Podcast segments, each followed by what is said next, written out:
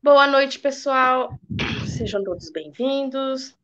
Mais uma segunda, mais uma roda de conversa sobre o Livro dos Espíritos. Antes de iniciarmos o estudo, vamos fazer uma prece.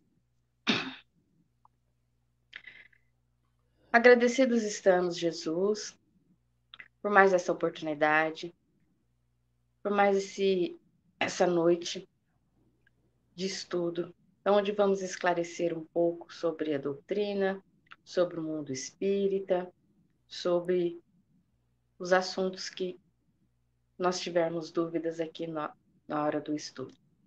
Agradecemos a Kardec, agradecemos aos espíritos amigos, benfeitores do Geol, os nossos benfeitores.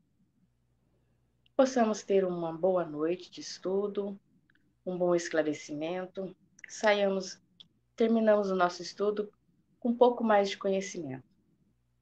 Obrigada, que assim seja. Bom, nós estamos estudando o Livro dos Espíritos, nós estamos na segunda parte, no capítulo 10, nós estamos na Lei de Liberdade. Agora, hoje, nós vamos. Terceira parte, no... Né, terceira parte. É, terceira parte. É que a letrinha é tão pequenininha aqui que eu enxerguei dois. a terceira parte, a Lei de Liberdade. Nós vamos entrar no subtítulo aqui, Liberdade de Pensar. Pergunta 833. Haverá no homem alguma coisa que escape a todo constrangimento e pela qual goze ele de absoluta liberdade? No pensamento goza o homem de ilimitada liberdade, pois que não há como pôr-lhe peias. Pode-se-lhe deter o voo, porém não aniquilá-lo. Então, quer dizer, se existe algum jeito de frear o homem de, das coisas, o pensamento não. O pensamento é livre, a gente não tem como frear o nosso pensamento. O nosso pensamento é livre, a gente pode pensar o que quiser. Não tem nenhum obstáculo que possa impedir o nosso pensamento. Mas também a gente tem que ter cuidado com tudo que é aquilo que a gente pensa, porque às vezes os nossos pensamentos não pode ser tão legal, aí vai ter a consequência, porque a gente pode não falar, mas o que a gente pensa já é uma intenção, e o que vale é a intenção. É, e aí entra uma questão que é o fato de que quando eu penso, eu sinto uma emoção. A todo pensamento corresponde uma emoção. E aí, ao pensar e sentir, eu vou começar a agir sem, muitas vezes sem perceber, né, Rê? Quando, aí, aí você fala assim, quando eu vi, eu já fiz. É o famoso quando eu vi, eu já falei, quando eu vi, eu já fiz. É, e aí também entra a questão das doenças psicossomáticas.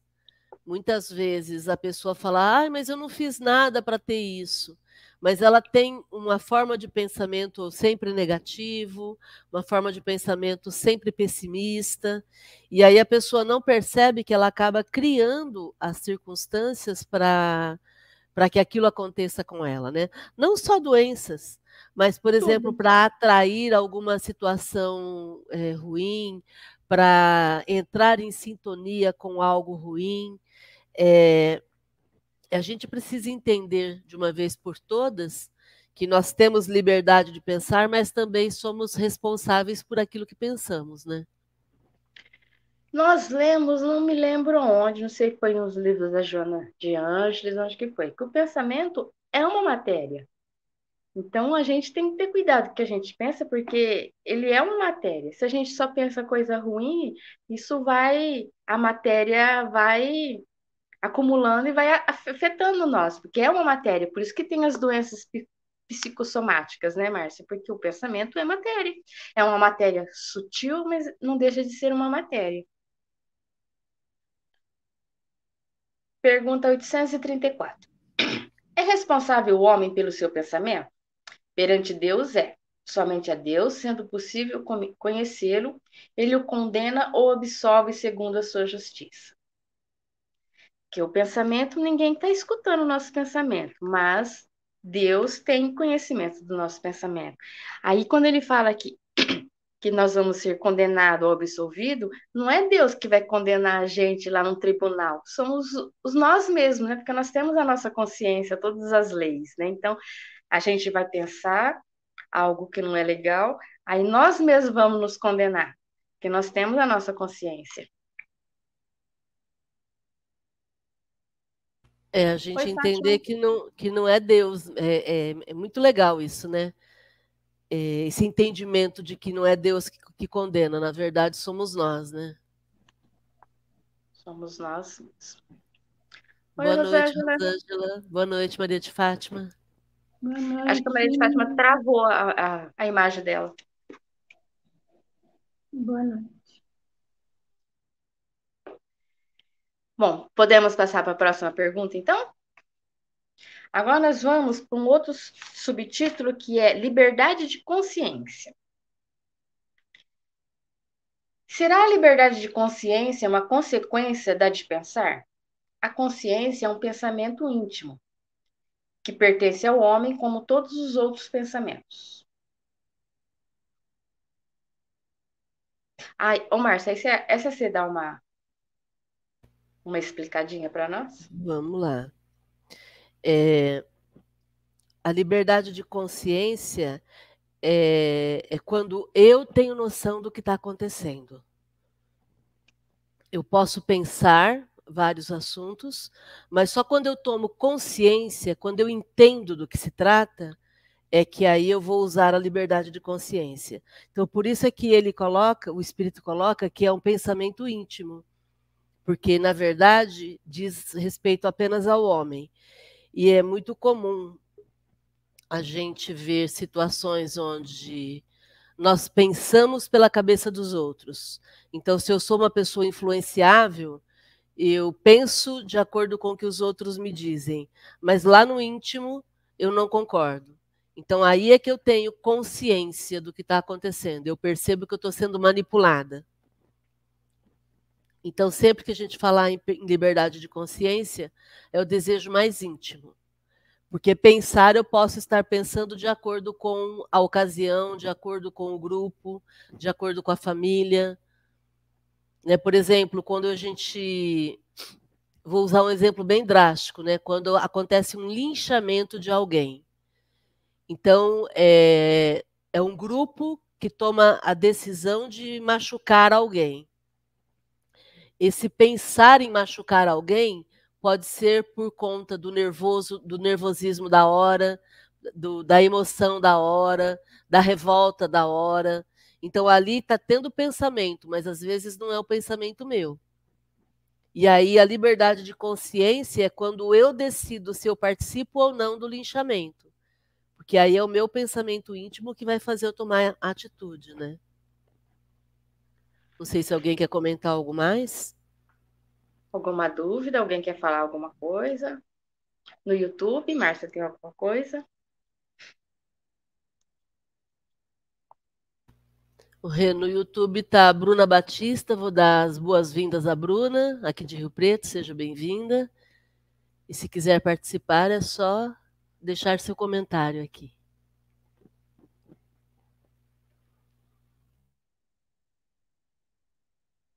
836. Tem o homem direito de pôr embaraços à liberdade de consciência? Falece-lhe tanto esse direito quanto com referência à liberdade de pensar. Por isso que só a Deus cabe o de julgar a consciência. Assim como os homens, pelas suas leis, regulam as relações de homem para homem. Deus, pelas leis da natureza, regula as relações entre ele e o homem.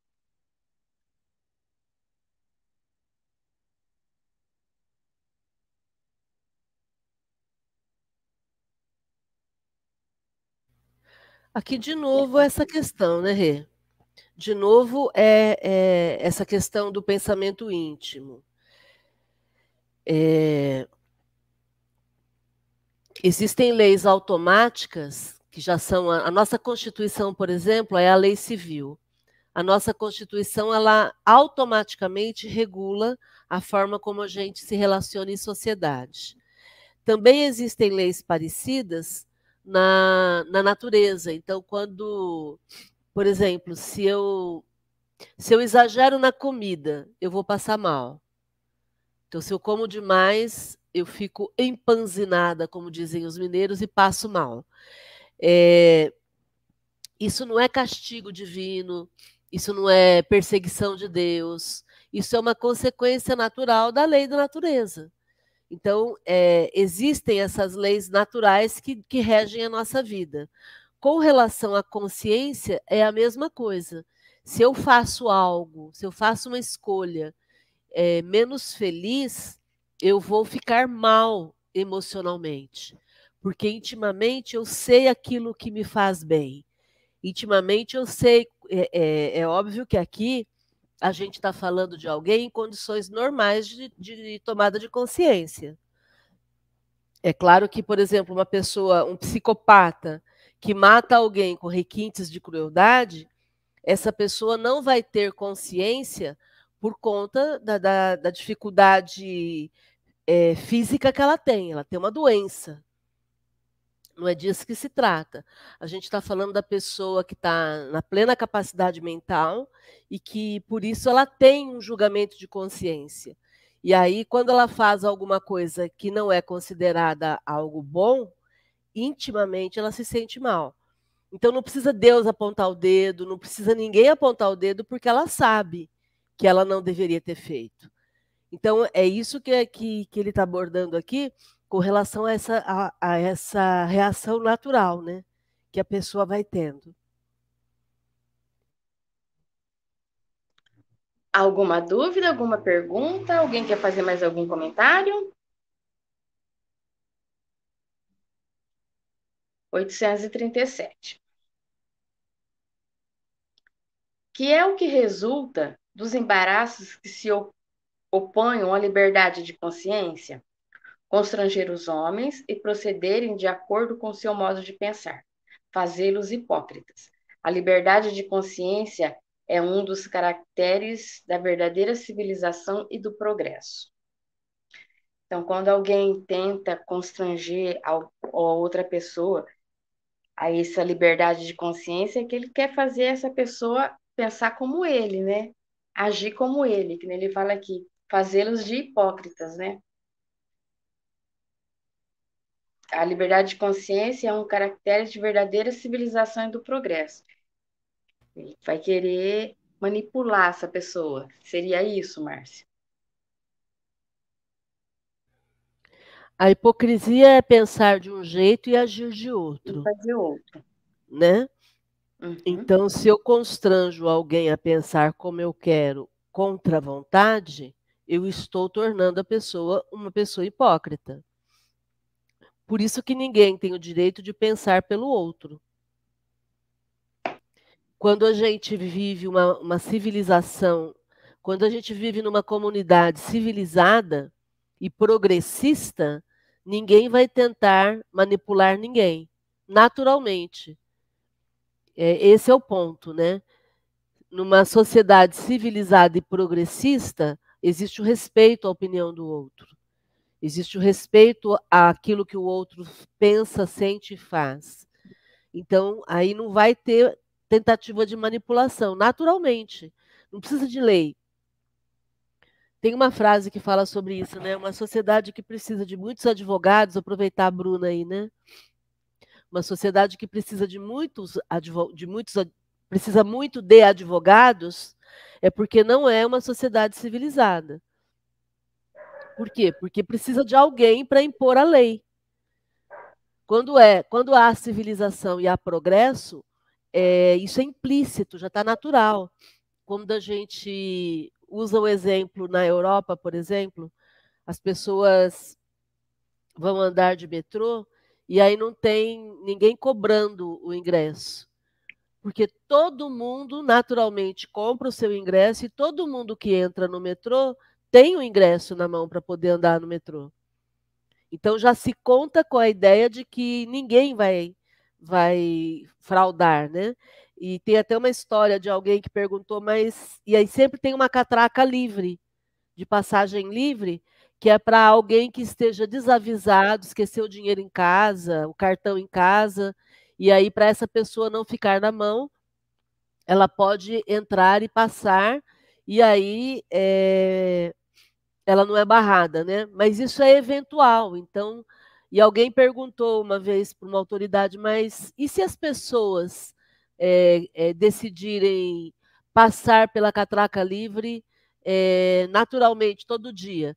E aí a pessoa que estava sendo interrogada falou assim: mas por que, que alguém faria isso?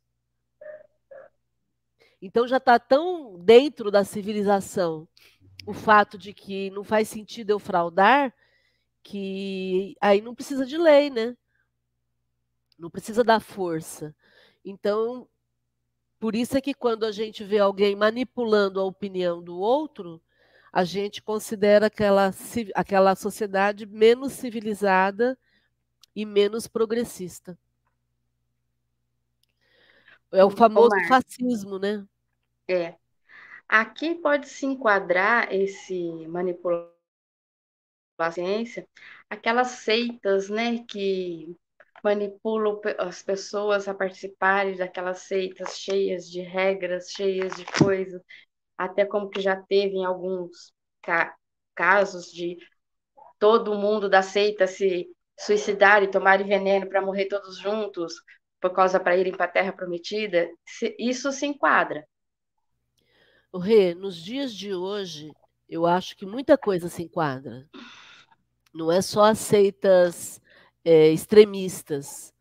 É, por exemplo, quando alguém é, age com preconceito, essa pessoa está sendo extremista. Essa pessoa está constrangendo alguém a algo. É, por exemplo, a questão do, do, do cabelo. Vou, vou, aproveitar a Maria de Fátima para a gente falar sobre o cabelo da pessoa negra, né, da pessoa é, preta, que sempre foi um, um, tabu isso, né? Eu vi um depoimento de uma garota é, preta, dizendo, uma, uma, mulher preta, dizendo que a mãe dela começou a alisar o cabelo dela com quatro anos de idade. Então, essa obrigação de alisar o cabelo com quatro anos de idade para ser aceita. E ainda assim não é aceita. Né? Então, é, toda vez que alguém é constrangido a algo, seja o que for, está é, tá havendo manipulação. Então, não é só nas seitas extremistas, Rê. Eu estava falando do cabelo da, da, da, pessoa preta, né? Uhum. Que, que não é aceito. É, o pessoal fala cabelo ruim, né? como se existisse cabelo ruim. Percebe? É, e por aí vai, né? Tantas situações assim, né? É, é, roupa adequada. Né? Ah, tem que ir com a roupa adequada. A roupa adequada é a roupa que a pessoa se sente confortável, né? se sente bem, se sente valorizada. É, então, esse padrão é, é, eurocêntrico, né? esse padrão europeu é, como centro da, da, da, questão, é o branco, é, é, tudo isso é uma forma de constranger e de impedir a liberdade de consciência, de pensar como você pensa, como você se sente. Né? E daí o enfrentamento disso muitas vezes é visto como rebeldia, é visto como algo que choca, por quê? Porque, na verdade, não existe padrão, nós somos seres diversos. Nós falamos tanto disso aqui, né? Sobre a diversidade na natureza, a diversidade das pessoas.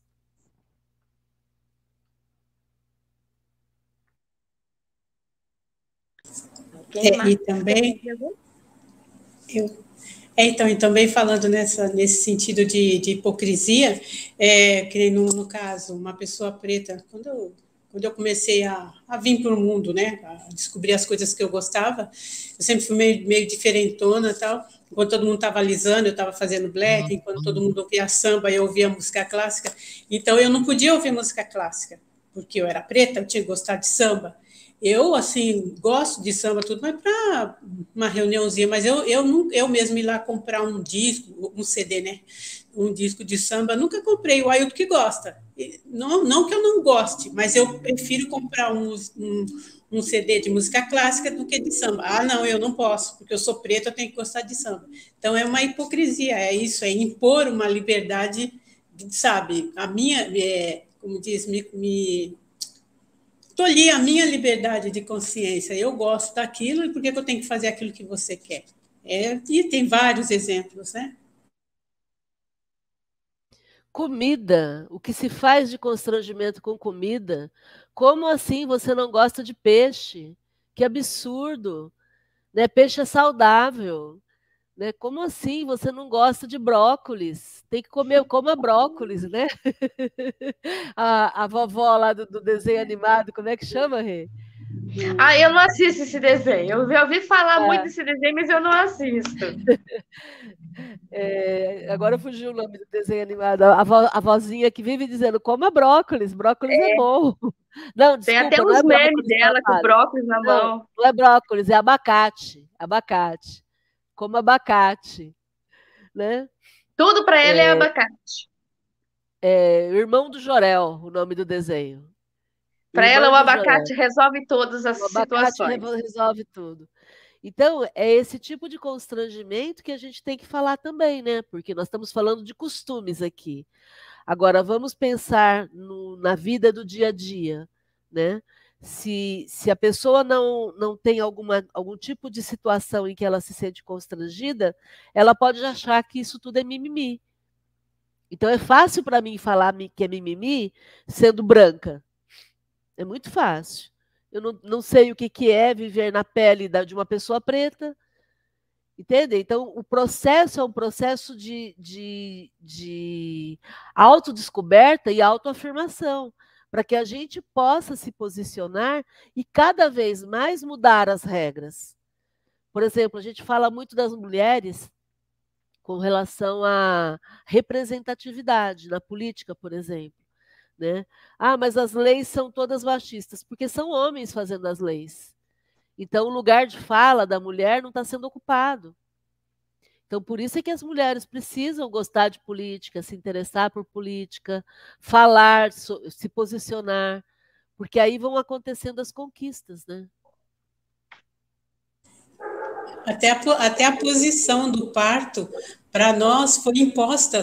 Foi imposta. Eu estava vendo, não sei se foi um documentário, que nós temos os bebês desse jeito, deitada, com a perna daquela, naquela posição que a gente sabe, porque um, um príncipe, um imperador, não sei, eu queria ver o filho dele nascer, então colocaram a mulher naquela posição e aí virou, virou virou de praxe a gente ter o filho desse jeito, como que é, é tipo uma, uma, uma, agressão ao corpo da mulher, que a gente foi feito para ter um filho de cócoras, né? Não sei como que chama, como que fala. E aí por isso que a gente sofre tanto tendo bebê deitado, porque né, é uma posição que não é para a gente ter o bebê, não é natural, né? É de cócoras. Vou dar boa noite aqui para o Ururaí. Seja bem-vindo, Ururaí, de Rio Preto.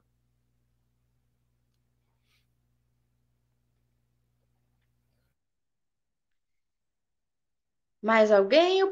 Pode continuar? 300, é, 838. Será respeitável toda e qualquer crença, ainda quando notariamente falsa? Toda crença é respeitável, quando sincera e conduzente à prática do bem. Condenáveis são as crenças que conduzam ao mal. Aqui acho que não tem nem o que falar, né, Márcia? Qualquer crença é válida, desde que ela fale o bem, pra, é, pregue o amor, toda, toda crença é válida, a não ser quando é uma crença que, pra, que queira conduzir a pessoa à prática do mal. Aí, aí ela não é uma crença boa. Não é uma uma coisa do bem. E é legal que aqui já mata na raiz qualquer ideia de que a minha religião é melhor do que a sua. A minha crença é, é mais poderosa do que a sua. Cada um cuide de si. Cada um cuide da sua crença. Cada um siga aquilo que o seu coração manda. E acabou. Acabou a discussão. Acabou também a ideia de impor. Né? Ah, tem que ser do meu jeito é, é, é, o estabelecimento desse diálogo que tem que ser feito, né?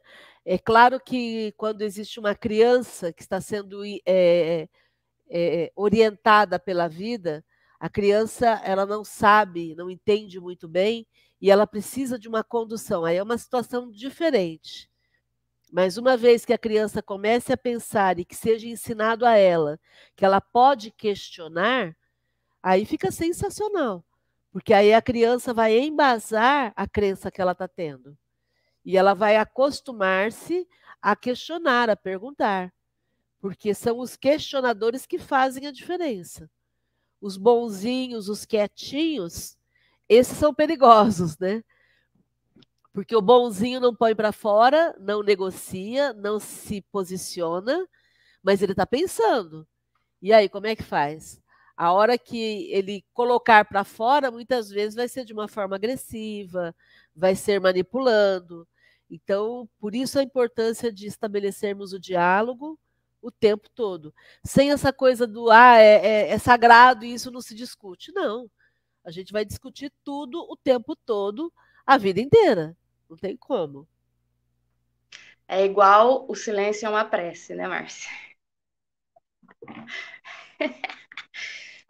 silêncio não é uma prece, porque você pode estar em silêncio, mas o teu pensamento tá ali, ó, fervilhando. Tá xingando todo mundo. Xingando todo mundo. Então não tem sentido ah, mas, falar. Ah, mas eu tenho que ficar em silêncio para poder orar? Ok, mas eu não posso afirmar que toda vez o silêncio é uma prece.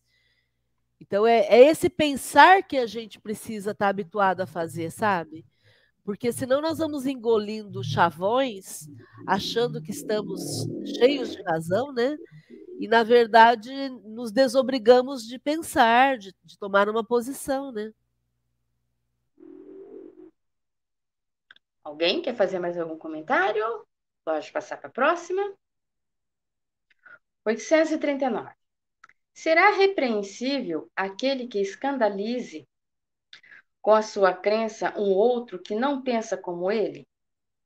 Isso é faltar com a caridade e atentar contra a liberdade de pensamento.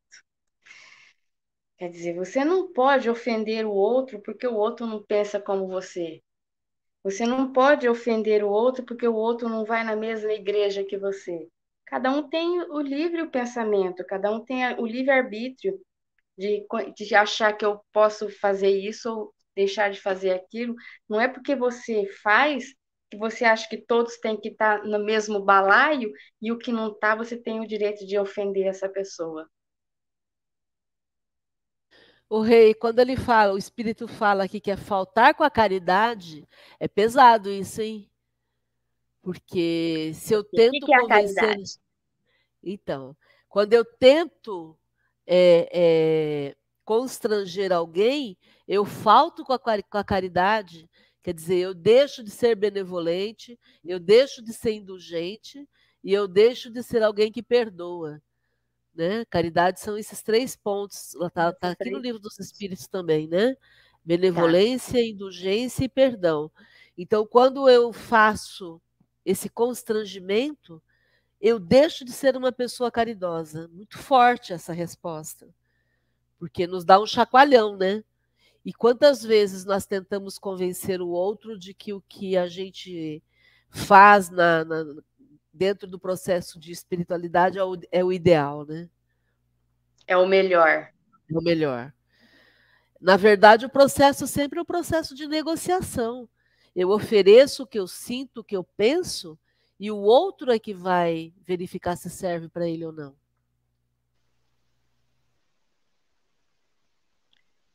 Alguém quer fazer algum comentário?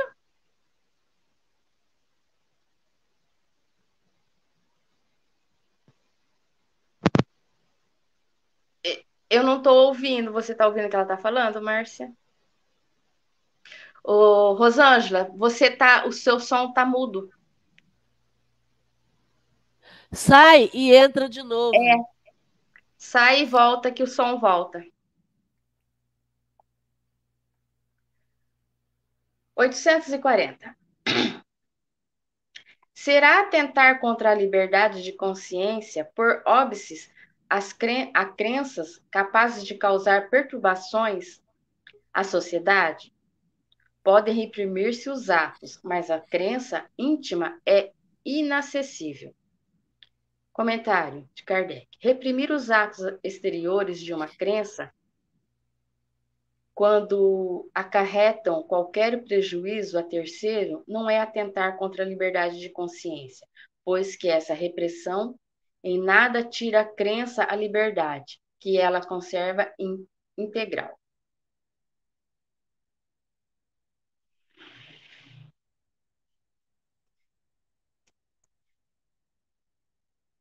Quer dizer, colocar um impedimento contra uma crença que perturba a sociedade, uma crença que não, não condiz com. Que nem ele fala aqui sobre o, o jeito, a crença que, que pratique o bem. Então, pode-se, por óbices, quer dizer, pode ter um impedimento de, de praticar essa crença?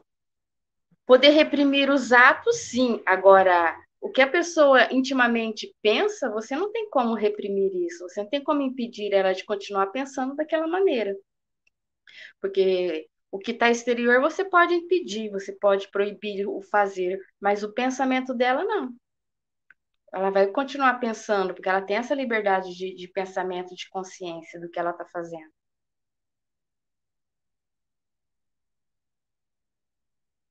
Por isso que não adianta a gente achar que a gente vai forçar alguém a alguma coisa.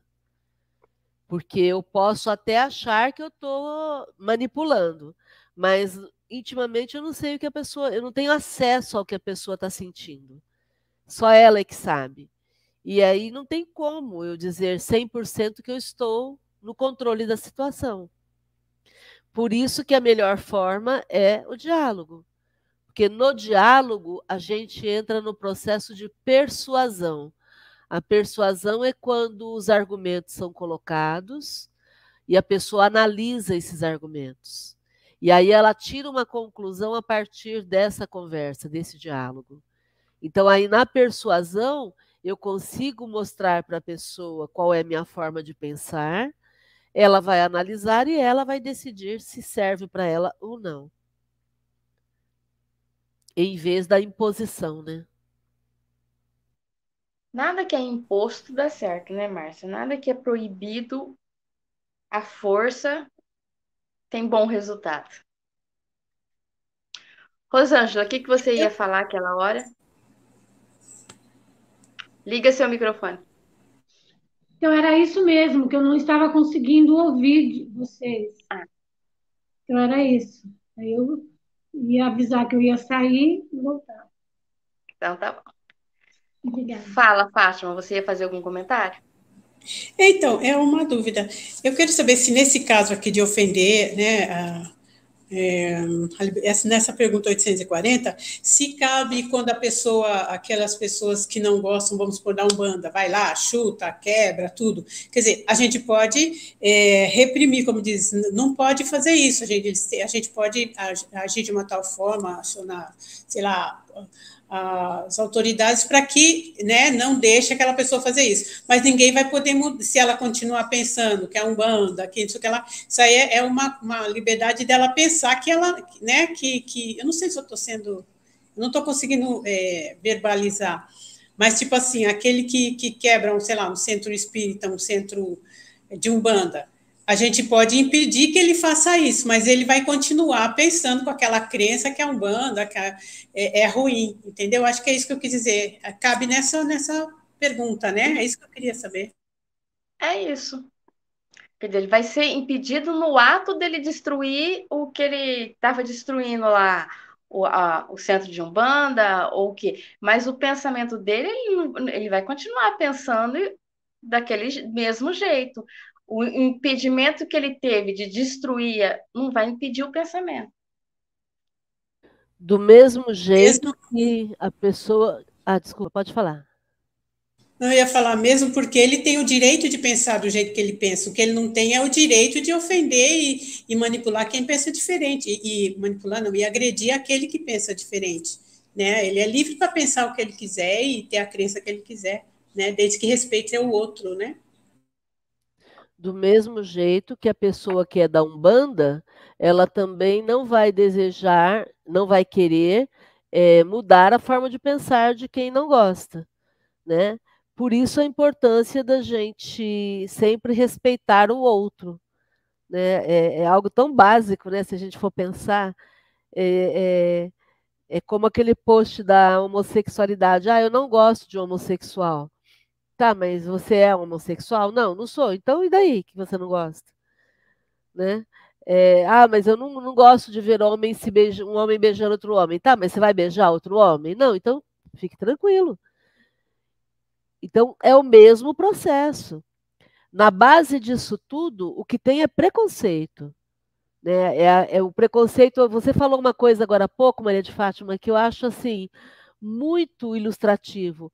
O fato de você ser diferente fez com que você muitas vezes sofresse preconceito.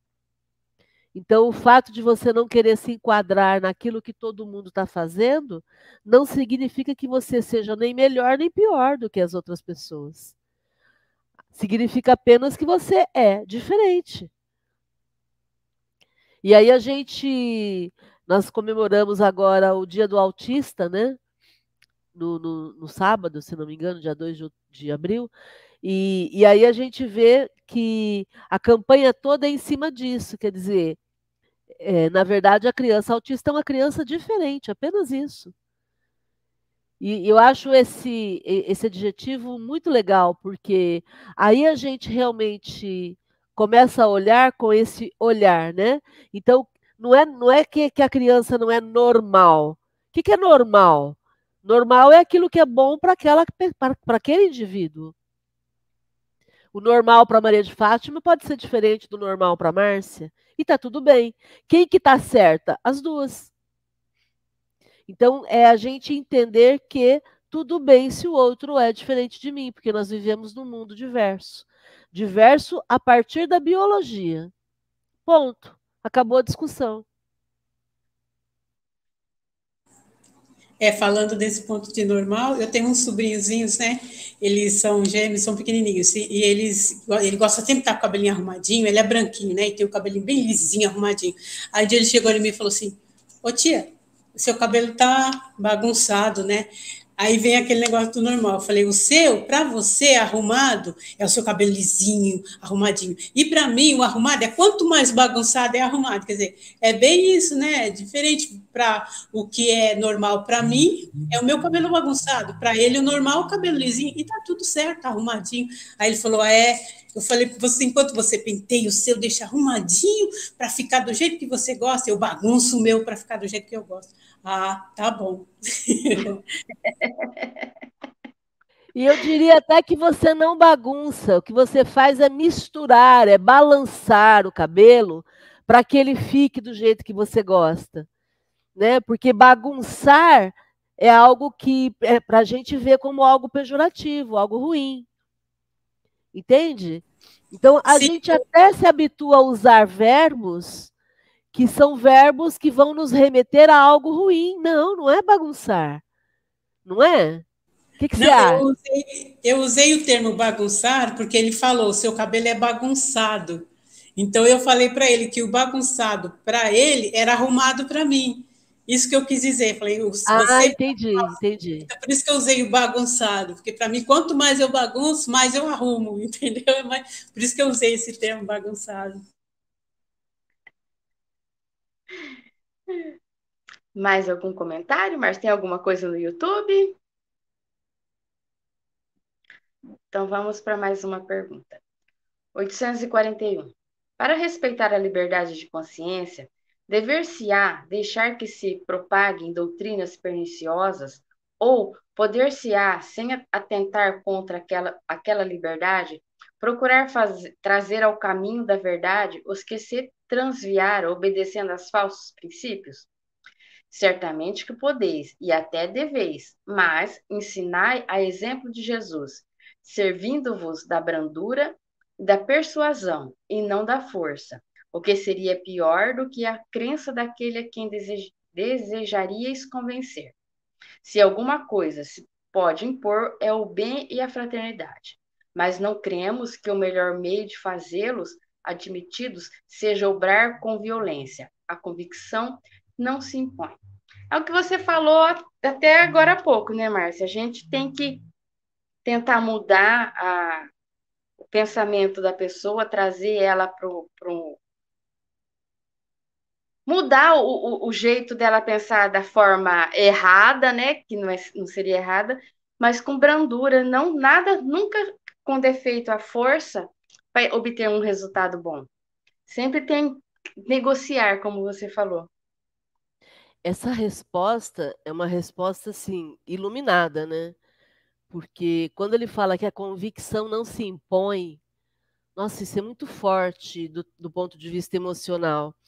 É, então, é mais ou menos como ele coloca aqui, né? Se você quer impor o que você pensa ou sente, faça isso com brandura e persuasão. Se você faz com brandura e persuasão, não é mais imposição. Percebem como quebra esse argumento? Se eu faço com brandura, eu estou colocando amor. Se eu faço com persuasão, eu estou colocando diálogo, negociação. Então aí não tem mais como impor. O que está acontecendo aí é um processo de negociação e o convencimento vai vir em cima dos argumentos e não da imposição. Eu acho essa resposta uma resposta assim muito poderosa para a gente poder entender como é que se vive em sociedade, né? Porque aí a gente tem todas as ferramentas para de fato orientar a pessoa, né? É, é, como ele coloca aqui, se, se alguma coisa se pode impor é o bem e a fraternidade. Pronto, acabou. Se eu estou desejando o bem para o outro e estou sendo fraterna, acabou a manipulação. Não tem como manipular agindo com fraternidade, né? Fraternidade vem de frater, que é como irmãos, né? Se eu trato a outra pessoa como um irmão, como alguém que, que, que segue na caminhada do meu lado, acabou, não tem mais aquela coisa de eu sei mais e você sabe menos. Eu sou superior, você é inferior. Para! Na fraternidade é igualdade. É um do lado do outro. Não tem melhor do que o outro, né? Alguém quer fazer mais algum comentário? Dúvidas? Perguntas? No YouTube também não?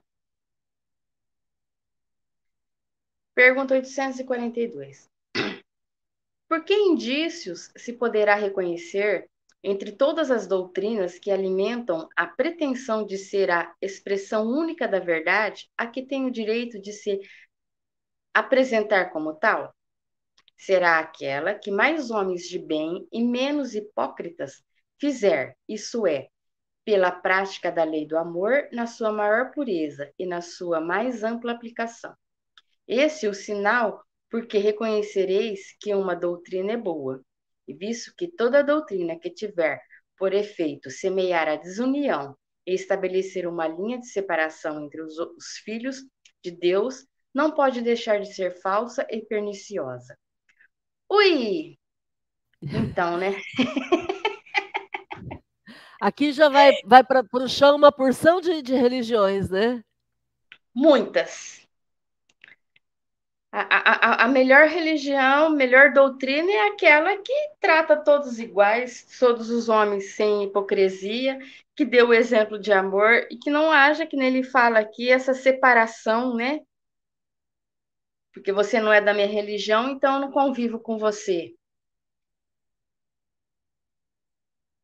O rei, agora sabe o que é pior? É que Kardec não considerava o espiritismo religião, né? Ele fala não. numa filosofia com consequências religiosas, né?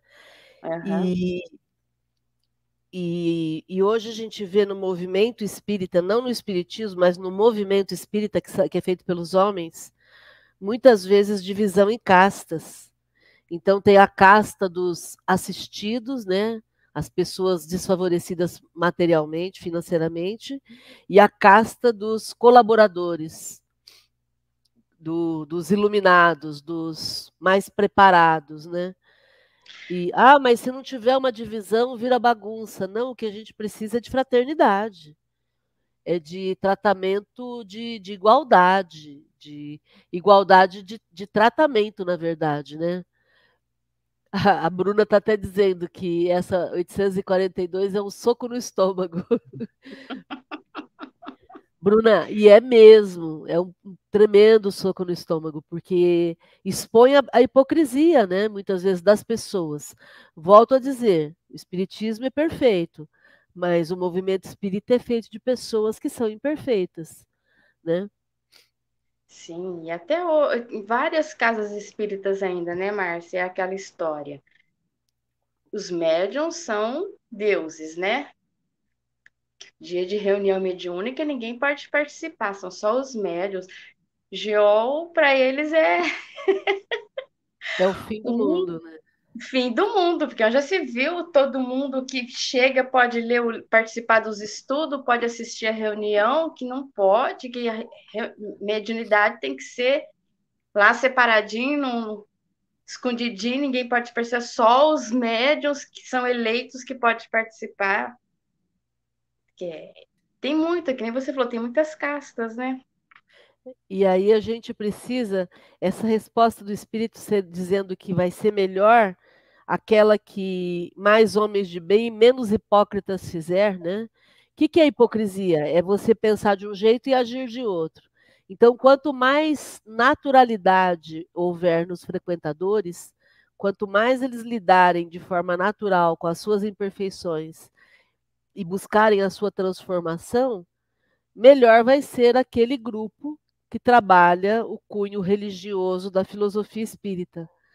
Né? Então, em termos, em termos de espiritualidade, são aquelas pessoas que de fato estão se transformando em pessoas melhores. Tão simples, né, o entendimento disso, mas um soco no estômago, como disse a Bruna. Alguém quer fazer mais algum comentário? Uma dúvida? Perguntas? Então, nós terminamos esse subtítulo aqui de liberdade de consciência, nós vamos entrar na, no livre-arbítrio. Ó. Livre-arbítrio, 843. Tem o homem o livre-arbítrio dos seus atos? Pois que tem a liberdade de pensar, tem igualmente o de obrar. Sem livre-arbítrio, o homem seria uma máquina. Nossa Senhora! Essa daqui também, Márcia. Se ele não tiver o livre-arbítrio, ele é uma máquina, um robozinho. Quer dizer, então o homem tem livre-arbítrio dos seus atos, ele é livre, e ele, e ele tem a responsabilidade de todos os atos que ele pratica, né? Porque aí ele não vai poder falar assim, ah, mas eu fiz porque fulano mandou. Fulano mudou, mas você é livre para fazer ou não. E também é, se ele não tem liberdade de pensar, é óbvio que ele não vai agir por si mesmo. Por isso a importância de nós, em vez de, de, de termos frequentadores que são é, repetidores do pensamento de quem está coordenando o grupo, a gente precisa de pessoas que pensem por si mesmas e que participem desse coletivo, né? é, é entendermos que o todo é muito melhor do que o, o, o um. É o todo que vai fazer a diferença. Essa diversidade vem, do, vem de, de, da aceitação de todos.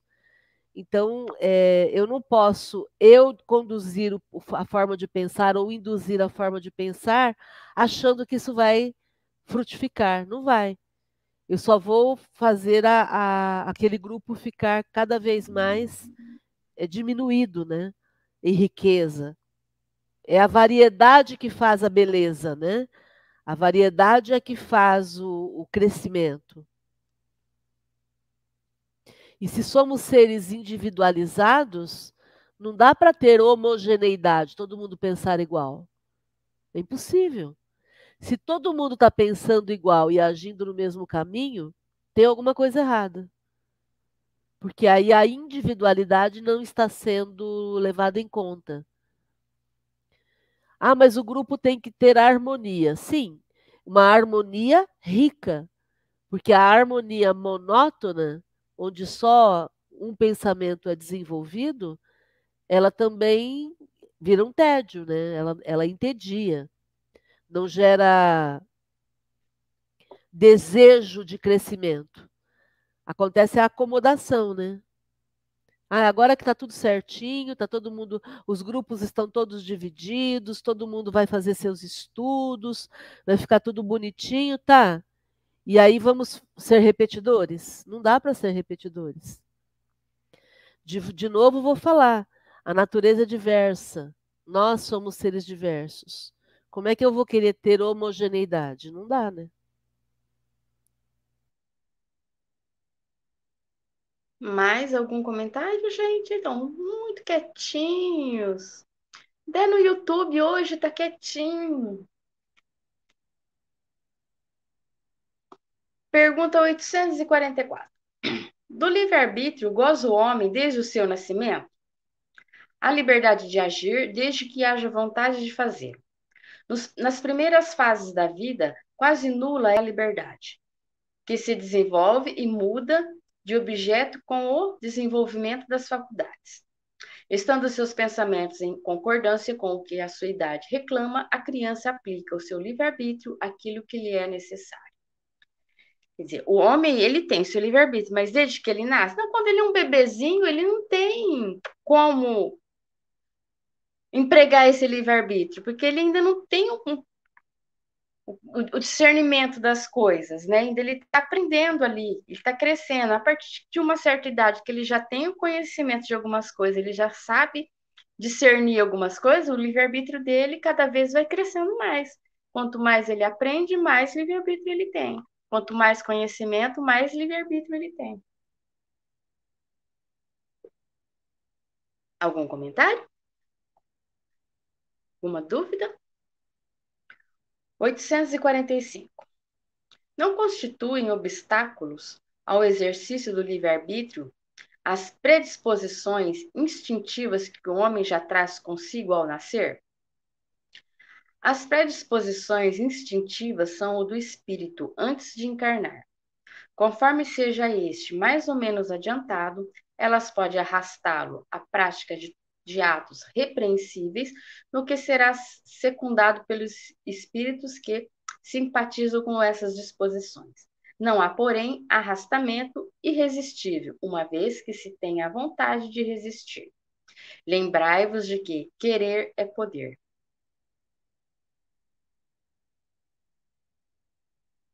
Ou ele ui. pode trazer. Ele pode essa, trazer. Essa né? é aquela questão do ui, né? É, Ui. Ele pode trazer as predisposições, mas é aquilo, né? Você vai fazer se você quiser. Ele pode ter as predisposições, ele pode ter um, os espíritos ali influenciando, mas tudo depende da vontade dele. Se ele quer ou não fazer, se ele quer mudar nessa reencarnação, ele pode ter a predisposição, ele pode ter os espíritos influenciando ele, mas se ele tem essa vontade de resistir, dessa vontade de que essa encarnação eu vou fazer melhor do que a outra, ele não vai entrar nessa, né, Márcia? Ele vai mudar esse, esse, esse, essa predisposição, porque ele tem esse livre-arbítrio de mudar. Essa predisposição, Kardec, é, é aquilo que a gente chama de más tendências ou inclinações. Todos nós temos más tendências porque nós ainda não somos espíritos perfeitos, então é óbvio que a gente tem muita coisa que mudar ainda. Mas aí essa aqui é aquela questão em que a gente fala que também é, é importante, porque o espírito coloca, não há arrastamento irresistível. Simples assim. Então, quem aperta o botão, no final das contas, somos nós. Quem toma a decisão, no final das contas, somos nós. Quem, Quem acaba... fala sim final somos nós. Somos nós. Então, é, ah, mas é porque eu estava perturbado. Sim, estava perturbado, mas você é quem permitiu essa perturbação. Você é que permitiu que, que chegasse a esse ponto.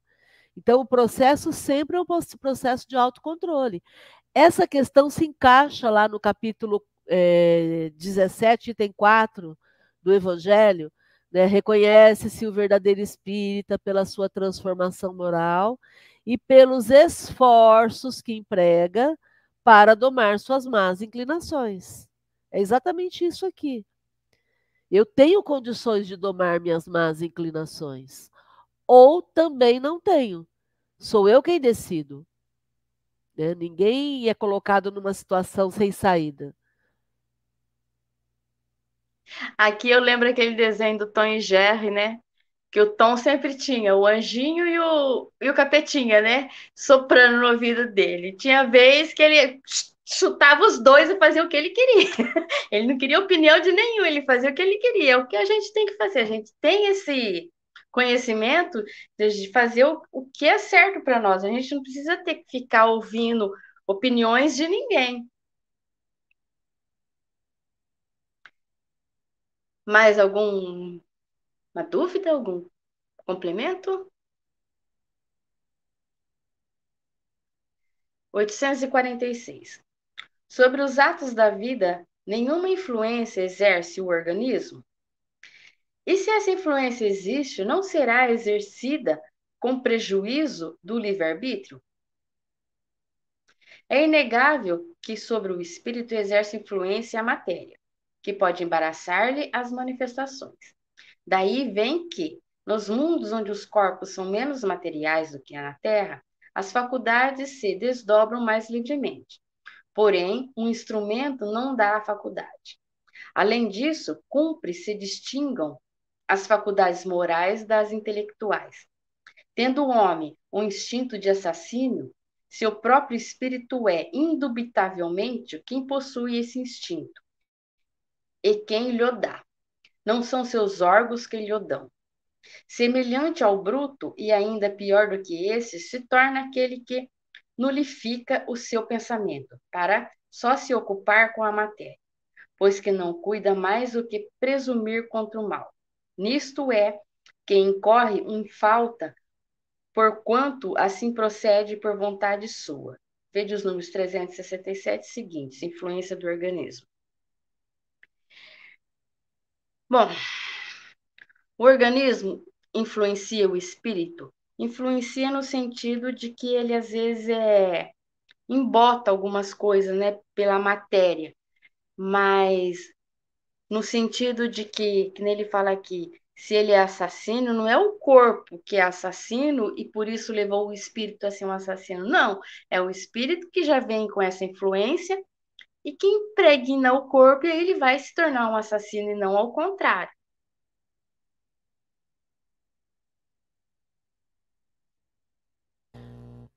O Rê, aqui a gente fala assim, a carne é fraca? Não. Não. A carne não é fraca, quem é fraca é o espírito. É o espírito. Entendeu? Porque como ele coloca aqui, o instrumento não vai dar a faculdade. Então não é o corpo que vai levar a tendência, que vai levar a atitude errada. É o indivíduo quem vai fazer essa escolha. Então a carne não é fraca, a carne é um instrumento.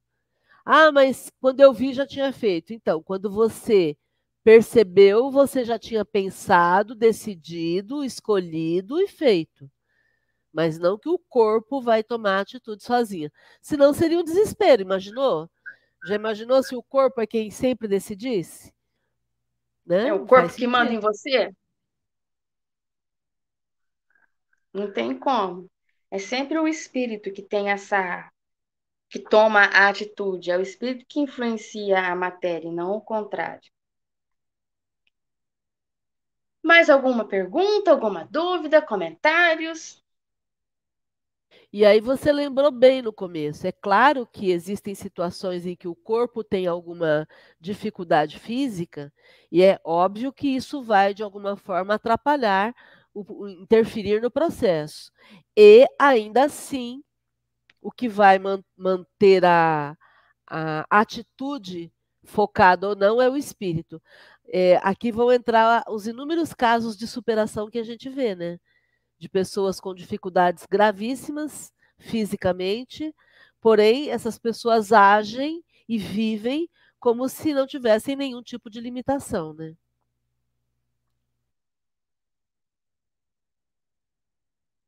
Sim, temos vários, né? Como que chama aquele, aquele um que dava até palestras? Nick. Isso. O Nick. Que não Nick. tem braços, não tem pernas, mas nada como ninguém. E faz palestras, vai nas escolas e vive sorrindo. Nem sei, mas não tive mais, mais não vi mais nada nele no YouTube, nada. Deve estar ainda ativo por aí. Alguém mais quer fazer alguma pergunta, algum comentário? Porque a gente vai parar por aqui, que já deu o horário. Porque senão, se a gente for mais. Não, a gente lê mais uma pergunta. Dá tempo de ler mais uma pergunta. Falta um minuto ainda. 847. A aberração das faculdades tira ao homem o livre-arbítrio? Já não é senhor do seu pensamento aquele cuja inteligência se acha turbada por uma causa qualquer, e desde então já não tem liberdade. Essa aberração constitui muitas vezes uma punição para o espírito que, porventura, tenha sido, noutra existência, fútil e orgulhoso, ou tenha feito mau uso das suas faculdades. Pode esse espírito, em tal caso, renascer no corpo de um idiota, como déspota no de um escravo, ou mal rico no de um mendigo. O espírito, porém, sofre por meio desse constrangimento, do que de que tem perfeita consciência. Está aí a ação da matéria.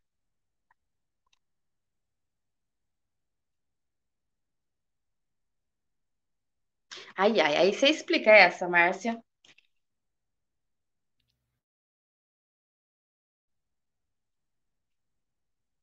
Seu microfone está fechado. Tá. Aqui ele está falando de uma pessoa que tenha alguma dificuldade física que soa como uma aberração, algo muito muito ruim fisicamente. Eu acho que o Nick é um exemplo para a gente poder falar. Né? É. Então, alguém que, que nasceu completamente limitado. Aí, então, ele está querendo saber se, nesse caso, essa pessoa não nasce sem livre-arbítrio. E aí o, a resposta dos espíritos é de que ele não vai responder pelo próprio pensamento se ele tem o corpo turbado por alguma situação irreversível. Então, se ele não tem liberdade. E aí ele vai entrar no motivo pelo qual isso aconteceu. Então, a gente eh, sabe que nada é por acaso, e com certeza existe motivo para estar tá acontecendo essa punição, como ele chama aí, para esse corpo. E aí, esse constrangimento, quem está sofrendo, na verdade, é o espírito, que vai sofrer o efeito dessa, desse constrangimento físico, né? É, e muitas vezes ele nem tem consciência do que está acontecendo com o corpo dele, dependendo do nível de comprometimento. Mas ainda aqui, o que vai contar é a ação do, do, do espírito que está vivenciando esse constrangimento, né? Porque se esse espírito vai lidar com tranquilidade, ele vai vencer essa prova, essa expiação, na verdade, com muita tranquilidade, né? É isso. Que é o caso do Nick, né? Que lida muito bem com a, a deficiência que tem. E aí, gente, alguma dúvida, alguma pergunta? Então, nós vamos encerrar por hoje, que já deu o nosso horário. Aí, semana que vem, nós vamos estar ao vivo lá no GEOL, porque vai voltar as reuniões presenciais. Então, estão todos convidados para semana que vem voltarmos presencialmente lá no GEOL. Mas quarta-feira ainda vai continuar assim no nosso videozinho aqui ainda. Mais algum recado, Márcia, ou só? Só convidar tenho... o pessoal para a nossa reabertura no sábado, lá Isso. no GEOL, para quem estiver nos assistindo, estiver aqui na região de Rio Preto. Sábado, agora, dia 9 de abril, às 20 horas, vamos ter o um show de reabertura com o Evandro Oliva, nosso multicantor. Vai ser um show muito emocionante. Estamos terminando de preparar o GEOL. Todos os dias a Regina está aí nos auxiliando pra caramba, né? Dando todo o suporte para o GEOL poder ficar legal, ficar bonito. E agradecer também ao Antônio Carlos Gustinelli, nosso mentor de toda essa reforma, essa preparação, né? A pessoa que idealizou toda essa reforma e que está é, dando suporte financeiro para que tudo aconteça. Nossa gratidão eterna ao Antônio Carlos Gustinelli. E, e convidar a todos para esse sábado estarmos lá reunidos e nos revermos fisicamente, né? Fátima, você ia fazer um comentário? Uma pergunta? É, é assim. Aí é para ir de máscara, sem máscara? Como é que tá esse Paranauês aí? A máscara está liberada, é, a gente está liberado de máscaras em ambientes fechados e abertos, e ao mesmo tempo respeitamos o desejo de cada um de se sentir mais seguro com a máscara. Fique muito à vontade, tá? Nós sempre fomos a favor da ciência, por isso que ficamos dois anos fechados e estamos reabrindo agora com todos os cuidados ainda. Fique à vontade. Então, nós vamos encerrar agora. Maria de Fátima, você poderia fazer uma prece de encerramento para nós?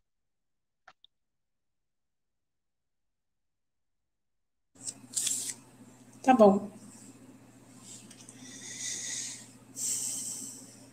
Vamos nos juntando ao nosso Mestre Jesus, agradecendo todo o amparo, agradecendo aos nossos mentores individuais, agradecendo ao protetor desse estudo, aos protetores de nossos lares, que nos dão auxílio, nos protegendo nessa reunião, mesmo que longínqua.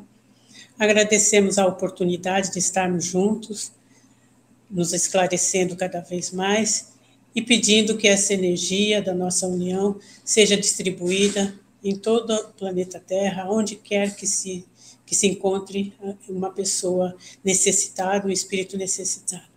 Agradecemos Jesus por sua imagem, pelo seu exemplo, agradecemos aos espíritos benfazejos que nos orientam e que possamos estar cada vez mais vibrando na energia do bem, do bom e do belo, sempre nos esforçando ao máximo para seguir os exemplos de Jesus, para que assim possamos atrair cada vez mais companhias agradáveis e sermos melhores em nosso dia a dia. Gratidão a todos e que assim seja. Tchau, boa noite. Tchau, gente. Boa noite.